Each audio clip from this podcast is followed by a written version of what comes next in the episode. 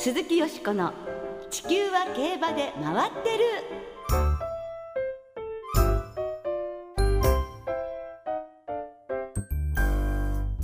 皆様こんばんは鈴木よしこです。寒いですがお元気でいらっしゃいますか？地球は競馬で回ってる。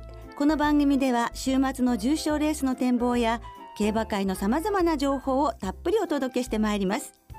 今年2回目の放送ご一緒してくださるのは小塚あゆまアナウンサーです。よろしくお願いします。小塚あゆむです。よろしくお願いいたします。よろしくお願いします。さあ2014年始まりましたけれども、はい、始まりました。今年小塚さんはどんな年にしたいですか？今年ですね、私この会社に入って10年目に区切りですね。なるんですよ、ええ、で10年もやってますと、はい、最初はねペイペイで若手だったんですがもう若手と呼ばれる年ではなくなってきて、うん、後輩も増えましたんでね、え公私ともに後輩に負けないように、はい、まあ公も死もですね。死も、そうですか。また後輩に先に結婚されるというのもね がっかりしますんで、えーそうね、そういうことないように。そうですね。私なんかどれだけか先越されたと思ってるんですか？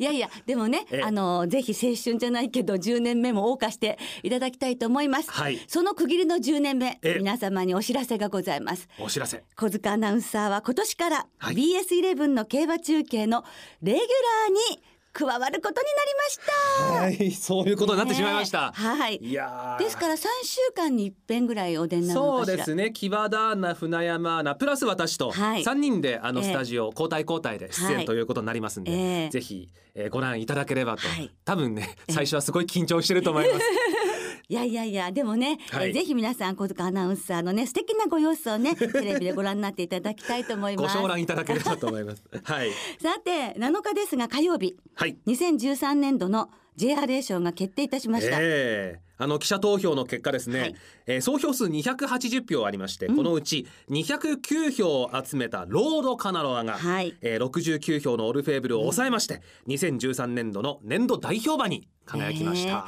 えー、1200メートルをメインに活躍したスプリンターが選ばれたのは史上初の快挙となりましたね。そういうことですね。なんか安田孝之調教師もなんかお話になりながらインタビューで泣かれてましたよね。涙ぐんでらした。うん、はい、やっぱりすごいことですね。えーでその他の受賞馬もご紹介しましょう。最優秀2歳ボバはアジアエクスプレス、はい、最優秀2歳牝馬はレッドリベール。最優秀3歳ボバ絆に決まりまして、うんはい、最優秀3歳牝馬の名称マンボは満票。ねえ、え。ー、そりゃそうですね、はい、2冠ですもんね、え。ーコバは最優秀4歳以上の馬場がオルフェーブル、はい、最優秀4歳以上の牝馬がジェンティルドンナ、うん、そして、えー、年度代表馬に輝いたロードカナロアが最優秀短距離馬も同時受賞しておりまして、はい、それからあ票が割れました。最優秀ダートホースはベルシャザール、はい、そして最優秀障害馬はアポロマーベリックという結果になりました。ねたくさんの皆様が注目したのはやはり最優秀ダートホースだったと思うんですが、北高たる前がね、うん、年間を通じて大活躍だったんですがジャパンカップダートを勝ったベルシャザールということになりましたね。まあ直接ね対決して、えー、たらめに勝ってますからね。そうなんですね、はい、難しいところもいろいろありますよね。うん、あとやっぱり毎回思うんですけど、マイル部門っていうのね必要だと思う。短距離部門にプラスしてマイル部門、はい、はい、もう世界的マイル部門であるわけですからね。えー、えー、ずっとねあのかけながらこういろいろ主張してるんですけどなんかでできませんね。そして昨年、はい地方海外も含め G1100 勝という大記録を達成いたしました武豊騎手に特別賞が贈られることも決まりました、はい、で今日はこの後の特集でその武豊騎手についてたっぷりとお届けいたします。鈴木よしこの地球は競馬で回ってる。この番組は JRA 日本中央競馬会の提供でお送りします。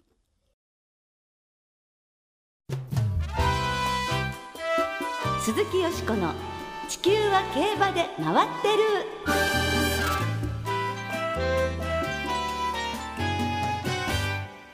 新コーナーラジオ日経競馬アーカイブズ。新コーナー。新コーナーです。はい。ラジオ日経競馬アーカイブズ、ええ、第1回の今回は日本を代表するジョッキー武豊騎手の懐かしい声を交えながらその足跡をたどっていきたいと思いますよ。はい実はですね今年は JRA 創立60年、はい、そしてえー、私どもラジオ日経もですね、はい、同じく創立60年を迎えるということでございます、え。ー、そこでですねこれまで数多くの取材の中で記録された競馬に関する貴重な音源、はい、たくさんございます。ねたくさんございますでしょうね、はい、たくさんございました。はい、はい、それをですねエピソードを交えながらご紹介していこうというコーナーです、そしてその第1回が竹豊騎手の奇跡ということなんですけれども、先ほどオープニングでも触れましたが竹豊騎手は2013年の JRA 賞特別賞を受賞。去年は地方海外も含め G1100 勝という不滅の金字塔を打ち立てましたよ G1 で100勝ですからね。そうですね。重賞100勝とか、はい、まあ一般戦で100勝だけでも大変なのに、うんはい、G1 で100勝ですからね。そうですよね、えー、武豊騎手デビュー27年目で達成した偉大な記録となります、うんはい。その偉大な武豊騎手がデビューしたのは1987年昭和62年でした、はい、まさにバブル絶頂期で日本も競馬もとっても元気がありましたが、はい、小塚さんはこの頃の記憶などありますか？記憶ですか、はい、小学校2年生で。やん可愛い半ズボンの僕ちゃん、ね、競馬の毛の字も知らない頃で、えー、何に夢中になってたんでしょう？サッカー？いや当時はですね野球ですね。野球少年、えー、うちの親が広島カープが当時好きで、赤い帽子に C の入った帽子をかぶって毎 日投稿している元気な少年でございました。目に浮かぶようですね。当時よしこさんは、はいバブルの頃ですか？いやもうバブルのこと私たちは悪口言えませんよ。どんだけ恩恵に預かってるかわかんないんですから。まあゴルフコンペなどをすると商品もすごく良かったんですよ。でね上位に行ったりフジテレビ賞なんかになると、はい、もう結構いいものいただいて私の家の家電ほとんどなんかゴルフコンペの商品だったっていう。すごい。すごいですね。テレビとかねあのなんだっけコンポ？はいはい、ね、えー、掃除機とか、ええ。えー、ありましたね。もうそれだけで生活できちゃうぐらいの。もうありがたかったですね。こんな時代があったんです、ね、そうですよバブルにね足向けて寝らんないっていうかよくわかりませんけど、はい、でも1987年といえば、はい、オグリキャップがデビューしたのもこの年でした。あなるほど、はい、それからですね、俳優の石原裕次郎さんが亡くなったのがこの年であった。あそうか。あとおにゃんこクラブが解散、はい、そして NTT が携帯電話のサービスを始めたのも87年ということで、まあ、まさに時代の節目とも言える年だったということですね。うん、そうですね。そんな1987年競馬学校での厳しい3年間を経てデビューを迎えた武豊騎手。そのデビュー直前に中根美京アナウンサーがインタビューしています。どうぞお聞きください、えー、さてお名前から。武豊です。武さんと言いますと武邦彦騎手の、えー、息子さんでいらっしゃいますね。はいそうです、あのよくお父さんの名前を引き合いに出されると思いますけれども自分としてはどうですか？そうですね。まあ初めはやはりプレッシャーを感じましたけど、まあ、最近は逆にいい励みになってますけど。そうですね。お父さんは名ジョッキーでしたからね。あのまあ武邦彦騎手も現調教師もそうですけれども随分背が高かったんですけれどもあの豊騎手はどのくらいですか？身長は168センチです、はい、体重が47.5キロです。その辺の体ですけれどもやはり自分で調整してたんですか？はいあの体重はやはり人より増えやすいので、まあ太らないように一応制限してましたけど、はい、さて特に武豊騎手の場合にはですね期待が大きいんではないかと思いますけれども自分としては今後ですねどういうジョッキーそしてどういう馬とですねこの競馬の世界と携わっていくような、えーおつもりですか？やはり周りの方から信頼されて、えー、期待に応えられる、えー、ジョッキーになりたいです。具体的にはどうですか？大きなレースも取りたいんじゃないかと思いますが。そうですね。やはり目標はダービーに勝つことです。はい。ねやはり若々しいというか可愛らしいですね。初々しさがかなり伝わってくる。そうですね、えー、でも当時は太る体質だったんですね。おっしゃってましたね。今はね全く何食べてもね太らないということですけれども。へでもやはりあのインタビューの中にもありましたけれどもターフの魔術師と言われた武邦彦元ジョッキーの息子さんということで、はい、すごく注目はされてましたよね、えー、それはあの競馬サークルのみならずね、一般紙にも載るような感じでしたね、えー、競馬知らなくても武豊っていう名前はやっぱ知ってましたもんね。そうですよね、ええ。まあ期待されたからといって勝てるというわけではないんですがうね。ん。ですがデビュー1年目武豊騎手順調に勝ち星を積み重ねまして、はい、えー、加賀武美さんの新人最多勝記録58勝を塗り替える69勝、ルーキーイヤーに上げまして。ええ。で翌年デビュー2年目には早くも菊花賞を制しまして、はい。19歳と8ヶ月でクラシックウィナーになりました。はい。でこの菊花賞が G1100 勝の第一歩一勝目だったわけですね。そういうことですよね、はい。とにかくね一見いかにも普通の男の子がさらっと普通ではないことを成し遂げてしまうっていうような感覚だったんですね。ええ。でどこにそんな才能を隠し持っているのか外見から全く分からなくて、ええ。まあ、威張ったり天狗にでもなってくれればはいなんだやっつけてやろうと思うのに、ええ。本人は仲間と車やファッションの話などに興じていて、ええ。全く怒ったり天狗になったりすることがない。その上礼儀正しくて目を立てる。ああこんな子が息子だったらいいなと思っているうちにリーディングのトップに立たれていたというのが関西のベテランジョッキーにとってのん。武豊騎手当時のだったのではないかなっていうふうにあの思ったことを覚えてるんですね。ええ。えーで当時からあの競馬の面白さは何ですかっていうと勝つことですって語っていて、ええこの2年目に G1 勝って1億円プレーヤーになってんですすでに。すごいですね。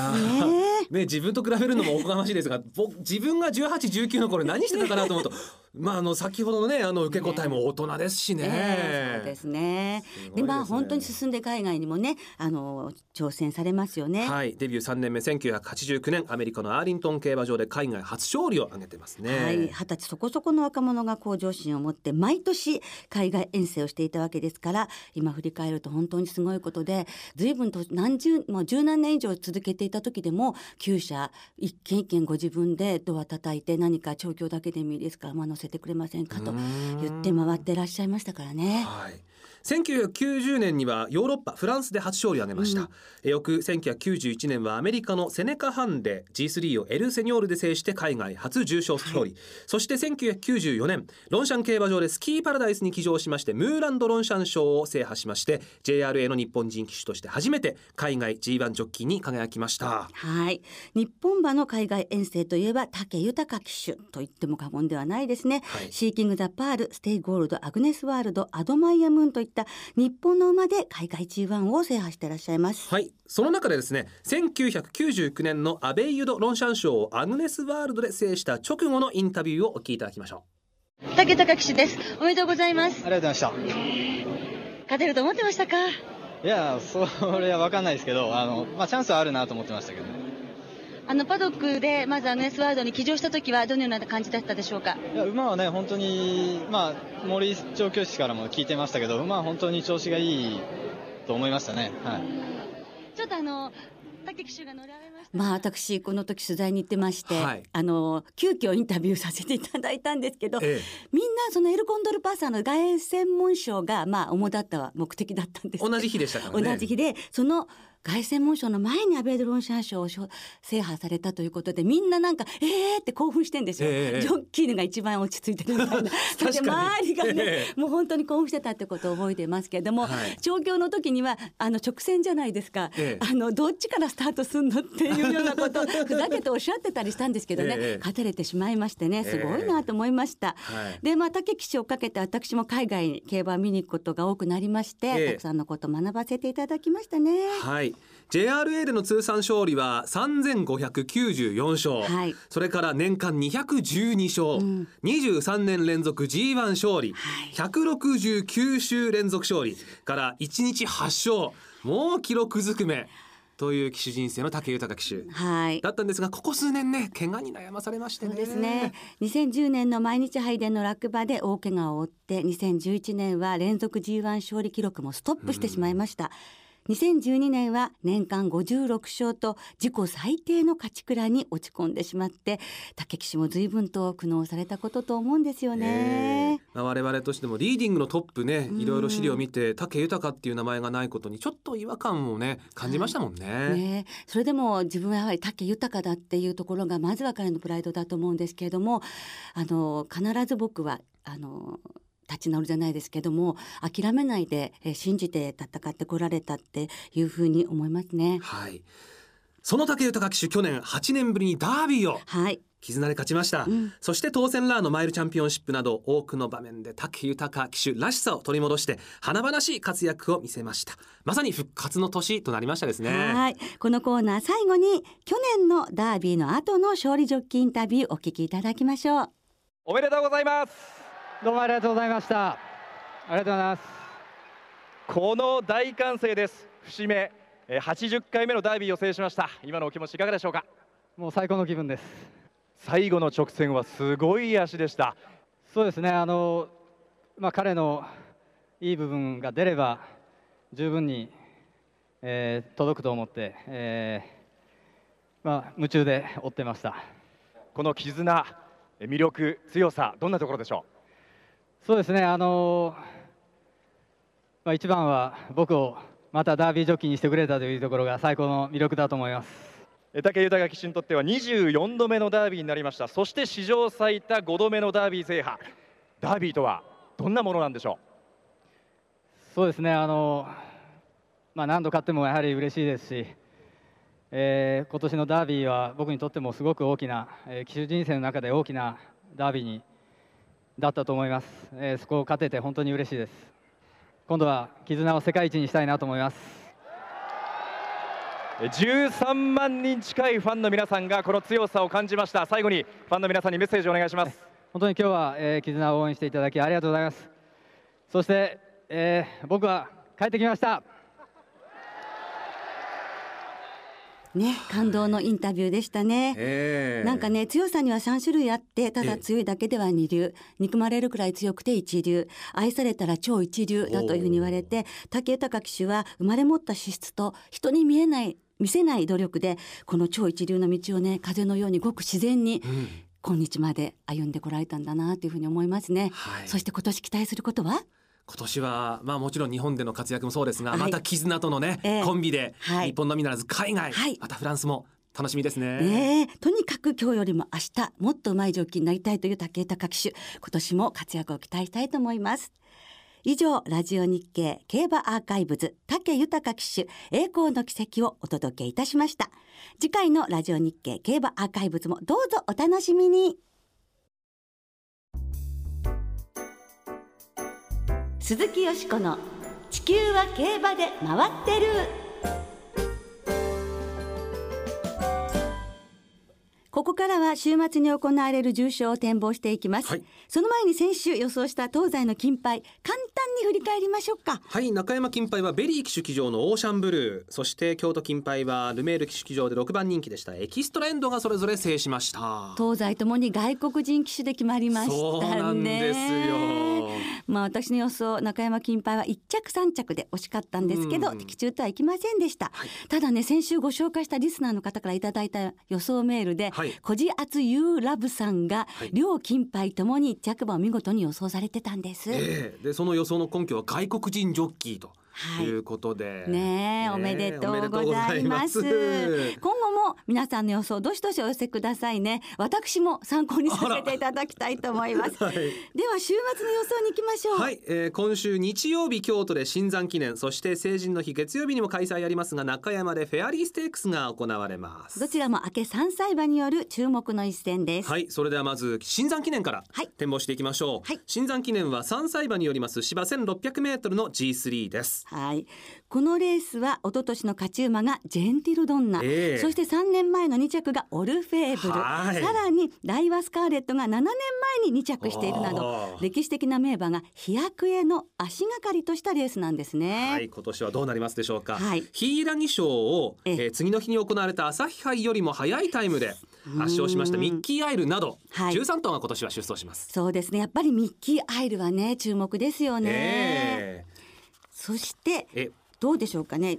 馬場状態などはどうでしょう？えっ、ー、とですねえー、金曜日正午時点では、はい、あの晴れてるようで京都は、ええ。ー、芝もダー、えー、芝が量でダートが重馬場なんですがね週末は晴れ予報だということで。あよかったですね、はい、ただ冷え込みみたいですよ。そうですね、はいさて、はい、えー、新山記念よしこさんどんな見解ですでしょうか？私もですね、はい、朝日杯フューチュリティステークスを除外になって柊賞を勝ったですね、うん、ミッキーアイルの、えー、力はどんな本当はどれぐらい強いのかっていうのね見たいですよね、え。ーここの舞台でもね、はい。お父さんディープインパクトですけれどもお母さん方のね血を本当によく引き出すというディープインパクトですけどもその母方ですが母父がロック・オブ・ジブラルタルということで、まあ天下のザ・ロックですよ、G1 連続7連勝。2002年当時空前絶後の世界記録だったんですが、その記録を達記録を達成したのが2002年の9月のムーランド・ロンシャン賞はい。私このムーランド・ロンシャン賞見てるんです現地で？現地フランスでですか？はい。はあ。なぜなら武豊騎手がプラウドウィングスで出走。はあ。応援に行ってたんですがそもそもエアシャカールのイギリスのスプリントカップのを取材に行ったんですがその帰りにフランスに飛んでこれ見たら、まあ、ロックが出るっていうのもあったんで、はい。そしたらその歴史的瞬間、まあ、見た日本人はね数少ないマスコミでは私だけかもっていうのが 数少ない日本人のお一人。まあそれをちょっと今自慢したかっただけなんですけれども、はい。でも本当に強くってね、えークールマーのジョン・マグナーさんとかマンチェスター・ユナイテッドの当時の監督ファーガソンさんが、はい。まあ、オーナーでいらっしゃって、はい。そしてエイダン・オブライン調教師3人がうん。もうすっごい喜びに空いてるその後ろにいました。っていう。で まあその血を引いていますのでね、はい。あのまあ去年先週と似てしまいますけれどもえそういう世界的な跳躍馬が日本でやっぱり活躍してほしいっていう気持ちがありますので、ええ。ミッキー・アイルが本命です。本命。はい、はい。そしてオバナクリゲが目を引くウィンフルブルームですね。綺麗ですよね綺麗ですよね。この馬朝日杯はい。三着、それからこちらはですね、父方にダイナアクトレスがいるっていうね、そして母の母がメジロモントレール、ザ日本という感じのモーリス。モーリス。はい、こちらも期待したいと思いますね。はい。ですので12番のミッキーアイルから、うえー、1番3番11番に行くんですが、はい。あとは7番の隠し味もちょっと注目隠したいですね。中央初出走はい。はい。はい。はい。小塚さんは？私はですね、えーモーリスですね、はい。ミッキーアイルももちろん早いと思うんですけれども新馬戦のモーリスのレコード勝ちもうん結構ね、はいえー衝撃的でしたんでね。そうですね。あれをもう一回見たいですね。はい。ねですからあの非常に楽しみなねそうですね。一戦ですよね。はい。この後につながってほしいですね、はい、そうですね。ははいい、期待しましょう。さて続いてフェアリーステークスの展望に参りましょう、はい。フェアリーステークスは3歳牝馬によりますはい。芝 1600m の G3 です。はい、ねえ。2007年までは2歳の12月に1200メートルで行われていたこのレースが現在の条件に変わって今年で6回目となります。はい。で去年一昨年とですね3連単払い戻しが50万円を超えてるという波乱が続いてまして、はい。そして今年はですね、はい。出走馬すべて16頭一勝馬というはい、はいそんなメンバーで行われましてねえ。グレード制が導入された後3歳以上の重賞でオープン馬が一頭もいないのは初めてだそうです。すごいことですね。す。これある意味ね、はい。ですから非常に予想が難しいですよね。はいえー中山の方はですね、えー金曜正午時点で天候晴れで芝がややもダートが不良、えー中山はですね雨の心配週末なさそうだということはいです、、まあ量に回復しそうですね。そうですねはい。ではフェアリーステークスの吉子さんの見解いや難しいですよね。難しいですはい、まずはオメガハートロックですね。ええー母父エルコンドルパサー、そしてアイリッシュダンスがは母の母ということでハーツクライがまあおじさんにいるわけですけれども。なんといっても顔がですね両血馬の顔してる。ああそうですか。もうだからそれがすごく魅力だと思うのでこの馬の走りに注目することとあとはですね牝馬ながらに朝日杯に挑戦して9着だったんですがグリサージュ、ええ。こちらも注目したいと思ってます。うん。はい、小塚さんは？私ですね、え本命グリサージュにしまして、ええ。なぜかと言いますと、はい。あの一勝馬ばっかりだったので、ええ。どの馬も出走権が確定していない中今週ミホトレセンに取材に行きまして、ええ。ええ。そして、えー、5頭ぐらいインタビュー取ったんですよ、はい。そしたらグリサージュ以外4頭みんな除外されまして。聞かせてどんな感じ？ええ、あのやっぱり休み明けで前走朝日杯男馬相手に使って、はい。ええ。まあ馬にとってはいい経験になってますし、はい。まあその休み明けを一回使って、ええ。えプラスにもなっていると、はい。やっぱりねあの休み明けで男馬相手ででスタートもあまり良くなくて挟まれたそうなんですよ前走。ええ。でまあ最高峰から行ってあの着順ほど着差ははあのないんですよ。勝ったアジアエクスプレスからコンマ7秒ですから、ええ。ですからまあ今回はね牝馬同士しかも一勝馬同士に変わって、えー使った上積みもあれば、ええ。いい勝負できるんじゃないかなと。ねえ朝日杯に出てるんですか？ら G1 ですからね。そうなんですよ。よね。やっぱりそこら辺は経験が生きるのではないかと思いますね。はい。えー、とリスナーの皆さんからも予想いただいたんですが、はいそのコジアツユラブさん先週ね、当たった方なんですがええ馬券買ってなかったということで、残念でしたね気を取り直して今週の予想新山記念は姿勢春日フェアリーステークスはシーロはデルマサリーちゃんという年男の騎手安城の馬を買いますということですはい、ありがとうございました。はい来週は京成杯、日経新春杯の展望をお届けいたします。お聞きの皆さんの予想もぜひ教えてくださいね。お待ちしています。